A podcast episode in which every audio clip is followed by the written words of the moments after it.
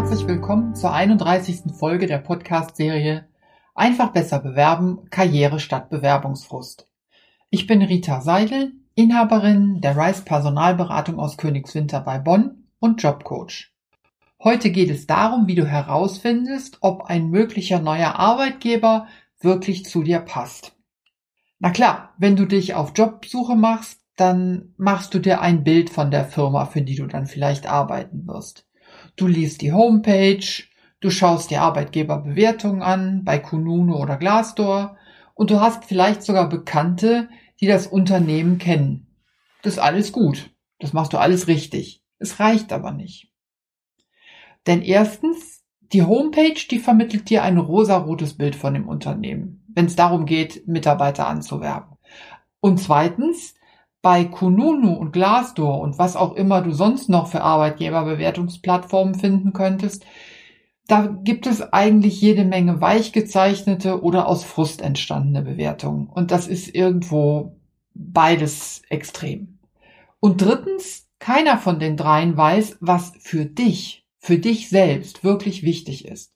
Ich übrigens auch nicht. Aber ich will mal versuchen, dir auf die Sprünge zu helfen. Zuerst mal gibt es Sachen, nach denen guckst du ganz bestimmt. Die Entfernung von deiner Wohnung. Kannst du da, wo das Unternehmen sitzt, gut parken oder kommst du da gut hin mit öffentlichen Verkehrsmitteln? Gebietet das Unternehmen dir vielleicht ein Jobticket? Das wirst du sicher im Vorstellungsgespräch herausfinden. Dann ist auch interessant, wie das Unternehmen liegt. Kannst du da in der Nähe mal schnell was einkaufen gehen? Gibt's da vielleicht auch eine Kita, wo du dein Kind unterbringen kannst? Kannst du da in der Mittagspause essen gehen, was Nettes machen, dich in die Sonne setzen oder auch nach Feierabend vielleicht gleich Sport machen in der Nähe. Auch das Gebäude, in dem die Firma sitzt, gefällt dir das? Das wirst du sicher schnell herausfinden. Und wie die Kultur des Miteinanders ist, also ob man sich duzt oder sieht, das findest du im Vorstellungsgespräch ganz von alleine raus. Und wenn du eine internationale Karriere machen willst, dann wirst du sicher auch darauf achten, dass das Unternehmen in den Ländern sitzt, in die du dann vielleicht mal gehen möchtest zum Arbeiten. Und dann gibt es Dinge, die kannst du im Gespräch oder durch Hinschauen herausfinden. Das, was ich dir jetzt erzähle, das sind übrigens alles Sachen, auf die ich selber achte, wenn ich mit einem Unternehmen ins Gespräch komme, um für dieses Unternehmen später Mitarbeiter zu suchen. Also, worauf achte ich? Das erste, was mir wichtig ist, die Atmosphäre beim Reinkommen. Na, wie ist die Rezeption? Wie werde ich da entgegengenommen? Wie ist es mit den Sicherheitsdingen, die da abgewickelt werden? Läuft das Ganze reibungsfrei? Aber auch später, wenn mir das Unternehmen das Gebäude zeigt, wie sind die Büros? Großraumbüros, kleine Büros, sind die wahnsinnig vollgepackt mit Schreibtischen oder hat man so den Individualabstand, den man selber gerne haben möchte? Wie sind die Kaffeeküchen beschaffen? Gibt's da Leute? Sind da Leute an den Tischen? Haben die eine Kaffeetasse in der Hand, während die miteinander reden? Unterhalten die sich? Sieht das dienstlich aus? Sieht das entspannt aus? Gibt es eben auch so Gespräche auf den Fluren? Alles das ist wichtig für die Kommunikationskultur des Unternehmens. Ich habe mal ein Unternehmen kennengelernt, das hat mich wahnsinnig überrascht. Ich habe mein Auto hinter der Schranke des Unternehmens geparkt auf einem riesen Gelände musste 300, 400 Meter laufen bis zum Hauptgebäude. Auf dem Weg sind mir eine Handvoll Leute begegnet. Die haben mich alle gegrüßt, gucken mir ins Gesicht und grüßen mich. Hui, denke ich, ich bin doch hier fremd. Die kennen mich doch gar nicht. Das ist ja wie auf dem Dorf. Und das ist Unternehmenskultur. Das ist das Aufeinander-Achten. Und das hat sich auch nachher fortgesetzt im Unternehmen. Das ist nicht nur einfach einander freundlich zunicken, sondern da drin steckt wirklich das Aufeinander-Achten. Und wenn ich dann durch die Gänge gehe in einem Unternehmen, dann gucke ich mir an, sind die Bürotüren geschlossen oder stehen die offen? Laden die mich ein, reinzukommen oder eher zum draußenbleiben? Da ist ganz viel Bauchgefühl, aber es ist wichtig. Und noch ein Punkt, den ich unglaublich wichtig finde, das ist die Kleidung. Es geht nicht darum, ob jemand teuer oder billig gekleidet ist, sondern darum, ob ich Vorgesetzte an der Kleidung erkennen kann. Wenn das so ist, dann ist das ein ganz klares Zeichen für eine Hierarchie. Und übrigens vor allen Dingen auch dann, wenn das Unternehmen damit wirkt, dass es flache Hierarchien hat. Und da solltest du wirklich genau hinschauen. Selbst wenn alle Poloshirts tragen, aber die Vorgesetzten durch teure Markenpolos auffallen, auch das ist Hierarchie. Ein weiterer Punkt, der für viele wichtig ist, ein familienfreundliches Unternehmen. Es gibt ja diese Arbeitgebersiegel, die für familienfreundliche Unternehmen sprechen. Ich habe mal irgendwo einen Erfahrungsbericht gelesen einer Bewerberin, die im Vorstellungsgespräch war bei einem Unternehmen, das ein solches Siegel hatte. Die wurde dann gefragt, Ihre zwei Kinder, die sind aber doch äh, tagsüber versorgt, oder? Da braucht man kein Siegel mehr. Das spricht für sich. Im Vorstellungsgespräch kannst du auf ganz viele Dinge achten. Schön ist es, und das empfehle ich auch meinen Mandanten immer, wenn im Bewerbungsgespräch Kontakt hergestellt wird zum Mitarbeiter. Und damit meine ich nicht nur, dass ein Mitarbeiter im Gespräch dabei ist und auch mitfragt und auch mithört, sondern dass man rausgeht, da wo die Musik spielt. Zum Beispiel in die Kaffeeküche. Stell dir vor, du hast drei, vier Leute aus deinem zukünftigen Team, ihr stellt euch dahin, am besten geht der Chef sogar raus und dann habt ihr Zeit miteinander zu reden. Könnt euch fragen, was ihr wollt. Alle Fragen sind erlaubt. In der Situation bekommst du ein Gefühl dafür, wie das Miteinander ist und das ist unglaublich tragfähig. An der Stelle hör auf deinen Kopf, hör auf deinen Bauch. Das, was du da mitnimmst, das ist ganz, ganz wesentlich als Entscheidungsparameter. Und das geht auch weiter über das Vorstellungsgespräch hinaus, wenn es zum Beispiel einen Probearbeitstag gibt. Stellt man dir eine spielerische Aufgabe oder ist das echte Arbeit, was du zu tun bekommst? Hast du eine Kontaktperson, die dich betreut, die dir Fragen beantwortet, die dir sagt, wo du was findest, oder bist du mehr alleine? Nimmt man dich mit zum Mittagessen?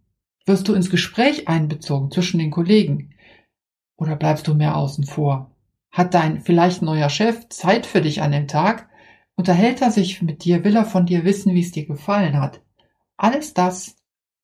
Bauch und Kopf, lass sie sprechen, nimm's mit. Und dann gibt's aber auch noch eine dritte Gruppe von Dingen, die überhaupt nicht so offensichtlich sind. Zum Beispiel das Renommee der Firma.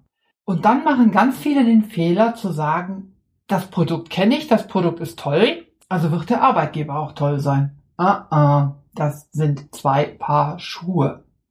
An der Stelle guck lieber, wenn du dir das Unternehmen näher anguckst, beim Vorstellungsgespräch oder so, die Dinge an aus dem zweiten Abschnitt. Das ist wesentlich besser.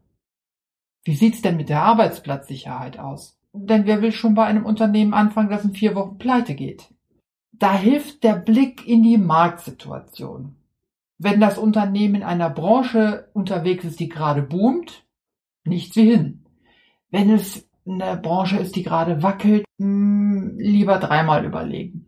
Und solltest du dir überlegen, für ein amerikanisches Unternehmen zu arbeiten, das gerade in Deutschland oder Europa startet, viel Spaß beim Kulturschock. Da wirst du oft über einfache Dinge wie Krankheitstage oder Urlaubstage diskutieren dürfen. Und wer will das schon? Der nächste wichtige Punkt, Gehaltshöhe. Ein Job, der bei dir zu Hause gut bezahlt wird, ist woanders in Deutschland vielleicht ganz anders bezahlt, obwohl es exakt derselbe Job ist.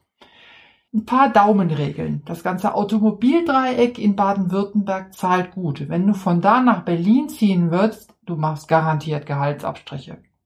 Der Raum Frankfurt Main und umliegende Ortschaften mit seinen Banken zahlt ebenfalls sehr gut.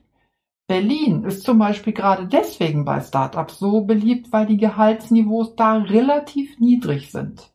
Wenn du bei einem Start-up anfangen willst, ein kleiner Tipp, eine Daumenregel, die gut zieht. Schau dir die Zahl der Geschäftsführer an.